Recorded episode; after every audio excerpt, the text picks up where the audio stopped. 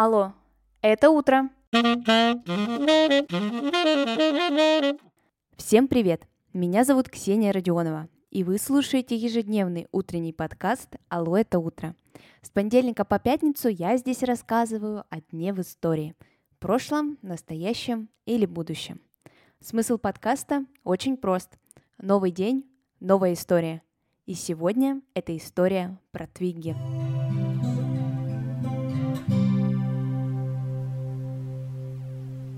19 сентября родилась британская супермодель Твигги, и сегодня она отмечает свой 73-й день рождения. Твигги переводится как тростинка, тоненькая, хрупкая. Именно такой псевдоним предложил выбрать юной 16-летней Лесли Хорнби ее парикмахер. И именно под этим именем девушку узнал весь мир – Вообще, ее становление как модели произошло, можно сказать, по счастливой случайности.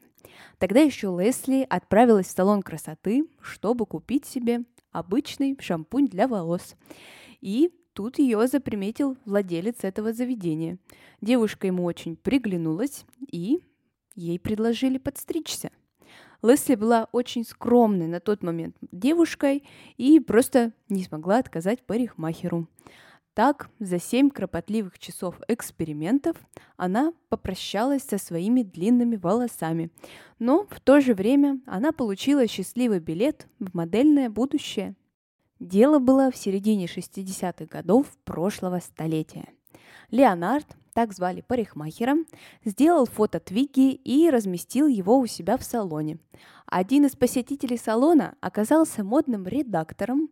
Он обратил внимание на перспективное лицо и вот так, по той самой счастливой случайности, Лесли Хорнби стала одной из самых главных моделей 20 века. Чем же вообще прославилась Твигги и почему она внесла большой вклад в историю мировой моды? Все дело в том, что она стала чем-то абсолютно новым в модельном бизнесе. Ее внешность совсем не вписывалась в стандартные параметры красоты. Выраженная худоба. При росте 168 сантиметров ее вес был всего лишь 40 килограммов. Макияж, который и сейчас, конечно же, ассоциируется исключительно с ней. Это накладные верхние ресницы, нарисованные нижние, отсутствие какого-либо румянца на лице и, конечно же, та самая короткая стрижка. Ее феномен в том, что она была необычной, интересной и самобытной. Вот и весь секрет. Я прочитала, что культурологи объясняют успех Твиги тем, что она стала тем самым представителем послевоенного поколения, который подарил веру в светлое будущее и в свободу. А в такое, бесспорно, всегда хочется верить. Несмотря на то, что модная индустрия была просто влюблена в эту запоминающуюся внешность, сама же модель говорила, что отражение в зеркале ей не нравится. И в какой-то момент она даже посчитала, что весь мир вокруг нее сошел с ума. Те девушки, которые были очарованы худобой Твиги, начинали изводить себя диетами. Сама же модель говорила, что она для своей худобы ничего не делала, и это ее естественное телосложение. Всегда просила поклонниц не издеваться над собой и нормально питаться.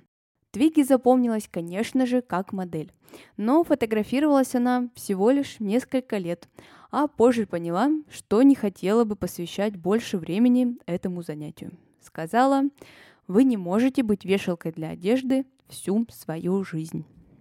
Девушка начинает искать другие способы своей творческой самореализации.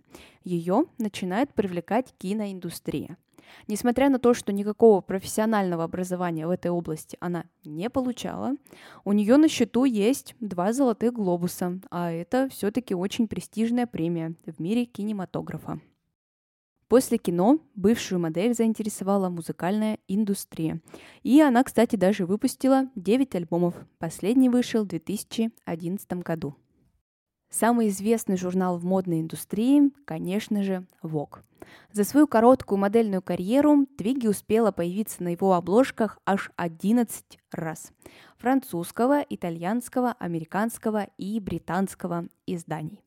Для последнего Твиги даже участвовала в фотосессии с Дэвидом Боуи, и изначально планировалось, что просто фотографии, получившиеся, будут размещены в журнале. Но Боуи настоял на том, чтобы одна из этих фотографий стала обложкой его альбома. Этот альбом, кстати, состоял из кавер-версий его любимых песен 60-х годов. Обложку и другие фотографии я, конечно, оставлю в своем телеграм-канале «Алло, это утро». Ссылку, как всегда, вы сможете найти в описании к этому выпуску или просто в телеграме вбейте «Алло, это утро» и все обязательно найдется. Твигги, кстати, стала первым человеком, почему образу была создана кукла Барби. А вот куклы Мерлин Монро и Одри Хёбборн появились гораздо позже, что является показателем популярности модели. Несмотря на то, что модельная карьера Твигги закончилась достаточно рано, она продолжала присутствовать в мире моды. Так, например, в 90-х годах прошлого века она начала активно агитировать людей против использования натурального меха в индустрии моды.